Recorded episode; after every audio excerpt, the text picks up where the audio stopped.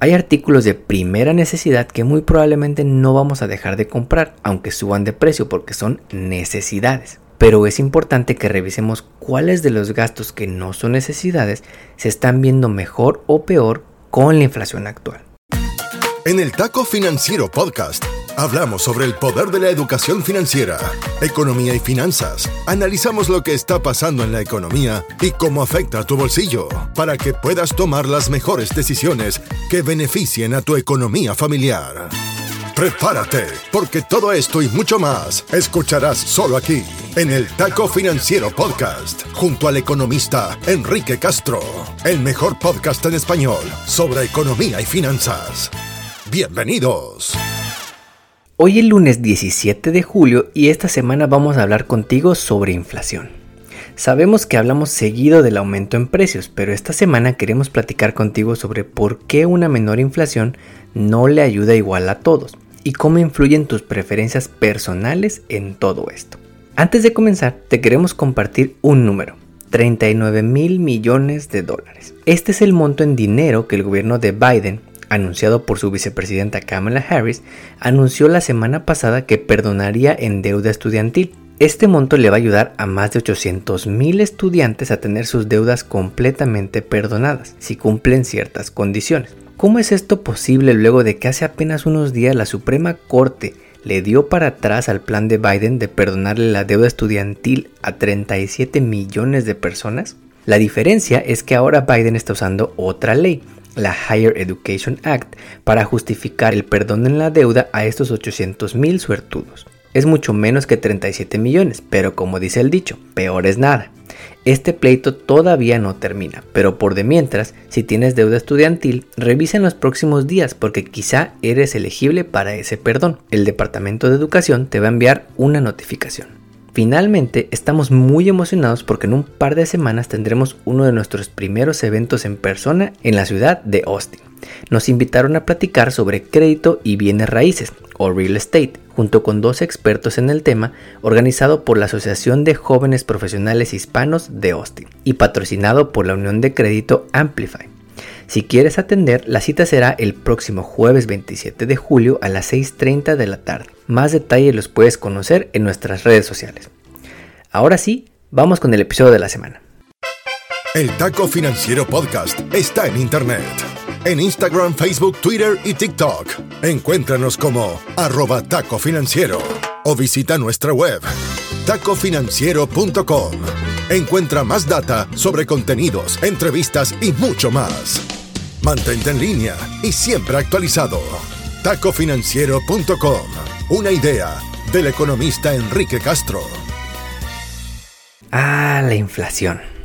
Esa palabra que los millennials y Gen aprendimos en la escuela pero no entendíamos hasta que fuimos independientes, nos salimos de la casa y tuvimos que pagar nuestra despensa, nuestra luz, nuestra agua, nuestros biles y hasta dudamos seriamente si regresar a casa de nuestros padres. En este podcast hemos platicado mucho sobre la inflación, que si sube la gasolina por la guerra entre Rusia y Ucrania, que si los carros cuestan más porque no hay suficientes chips, que si sube el gel antibacterial porque todo mundo quería comprar en medio de una pandemia global y los estantes en el súper estaban vacíos.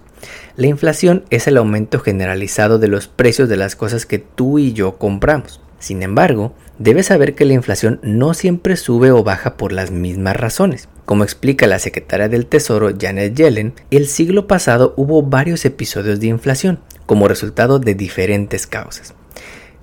En la década de 1960, lo principal que hacía que subía la inflación eran los mayores salarios de los trabajadores, pero en la década de los 70 fueron los altos precios del petróleo. En la década de los 80, la recesión económica fue lo que bajó más la inflación, pero desde la década de los 90 hasta antes de la pandemia, la inflación en Estados Unidos y en muchas otras partes del mundo se había mantenido baja y estable. Y luego que en 2021 la inflación subió peligrosamente, Hoy sabemos que el mes pasado los precios crecieron apenas al 3% anual, todavía por arriba de lo que quiere el Banco Central, pero sin duda una mejora respecto al más del 9% que vimos en los peores momentos.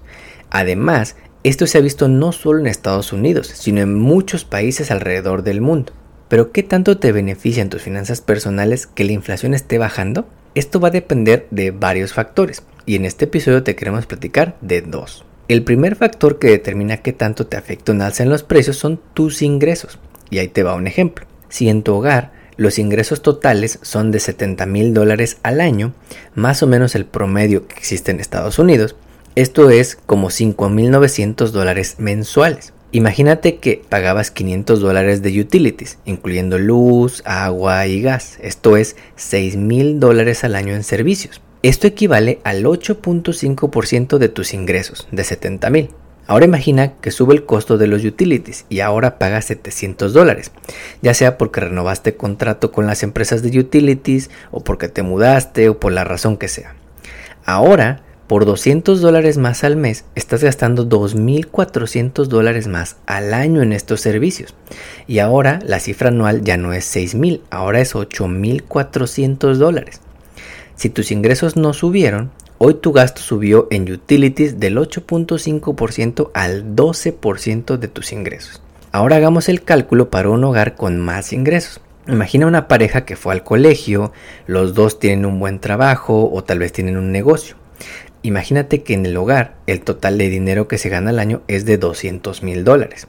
Si suponemos el mismo escenario, que ahora en vez de gastar 500 dólares en utilities al mes gastan 700, esto es un aumento del 3% al 4.2%, algo bastante más manejable que 12% de tus ingresos se te vayan en pagar los biles. Por lo tanto, el primer factor que determina qué tanto te beneficia o afecta la inflación es el ingreso que tengas. Recordemos que una menor inflación significa que los precios suben pero más lento, no están bajando todos los precios en la economía.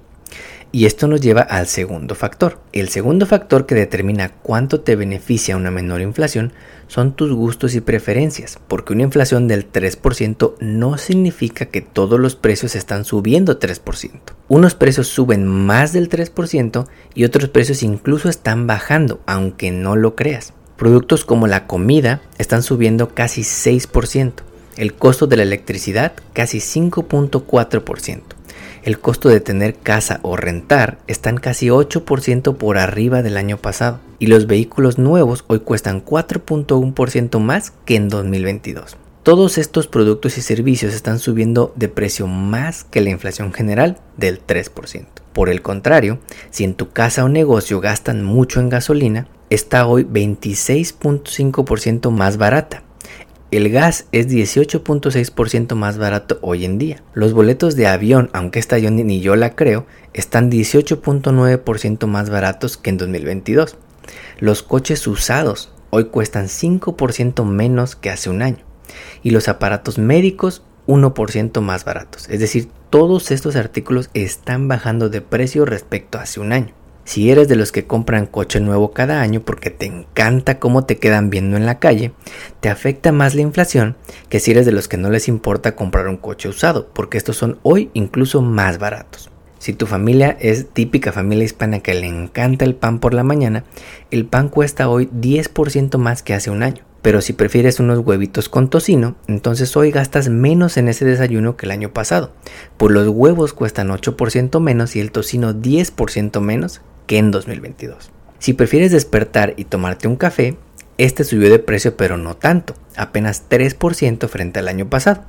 Pero si quieres echarte un juguito, hoy cuestan 8.6% más que el año pasado. Si te quieres comprar una nueva mascota, alimentar al nuevo integrante de la familia te va a salir 12% más caro que en 2022. Pero si eres de los que se quiere comprar televisión nueva cada año porque te lo mereces, hoy te saldría casi 10% más barato hacerlo. ¿Quieres intentar la fotografía, por ejemplo, como un nuevo hobby? Hoy este hobby te cuesta 5% más que el año pasado. ¿Quieres comprarte una guitarra porque quieres ser un rockstar? Hay que pagar 10.2% más que hace un año por ese sueño. Como te puedes dar cuenta, la inflación te afecta más dependiendo de los productos y servicios que consumas más. Y este, junto con tus ingresos, son de los principales factores que determinan cuánto te afecta o beneficia una menor inflación. En el taco financiero creemos que el impacto de la inflación en tus finanzas personales depende en primer lugar de los ingresos que tengas en el hogar y en segundo lugar de tus preferencias personales y de las cosas que decides comprar porque te gusta hacerlo. Muchas de las cosas que compramos en el día a día pueden ser compras emocionales, lo hablamos mucho en este podcast, compras que no necesitamos, que podrían afectar a tu presupuesto y presionar tus finanzas personales. Hay artículos de primera necesidad que muy probablemente no vamos a dejar de comprar, aunque suban de precio porque son necesidades. Pero es importante que revisemos cuáles de los gastos que no son necesidades se están viendo mejor o peor con la inflación actual. Por eso es importante que estés informado y escuches este podcast porque te puede dar muchas ideas para poder mejorar tus finanzas personales. Como siempre te agradecemos que compartas este episodio y que nos pongas 5 estrellas en la plataforma de podcast donde nos escuches. Nos ayudas así a llegar a más paisanos. Hasta aquí llegamos por hoy. Nos despedimos hasta la próxima emisión de El Taco Financiero Podcast, junto al economista Enrique Castro. Todo sobre educación financiera para mejorar tu economía personal y lograr todas tus metas financieras. No olvides seguirnos en redes sociales para encontrar más novedades. En Instagram, Facebook, Twitter y TikTok. Encuéntranos como arroba taco financiero o visita nuestra web tacofinanciero.com. Hasta pronto. El podcast que acabas de escuchar, El Taco Financiero, refleja la opinión exclusiva del presentador o sus entrevistados y no representa la opinión de patrocinadores o terceros. El podcast tiene el objetivo exclusivo de informar y no busca promocionar la compra de acciones de empresas en específico. Tampoco es un reporte de investigación y no representa consejo legal o financiero.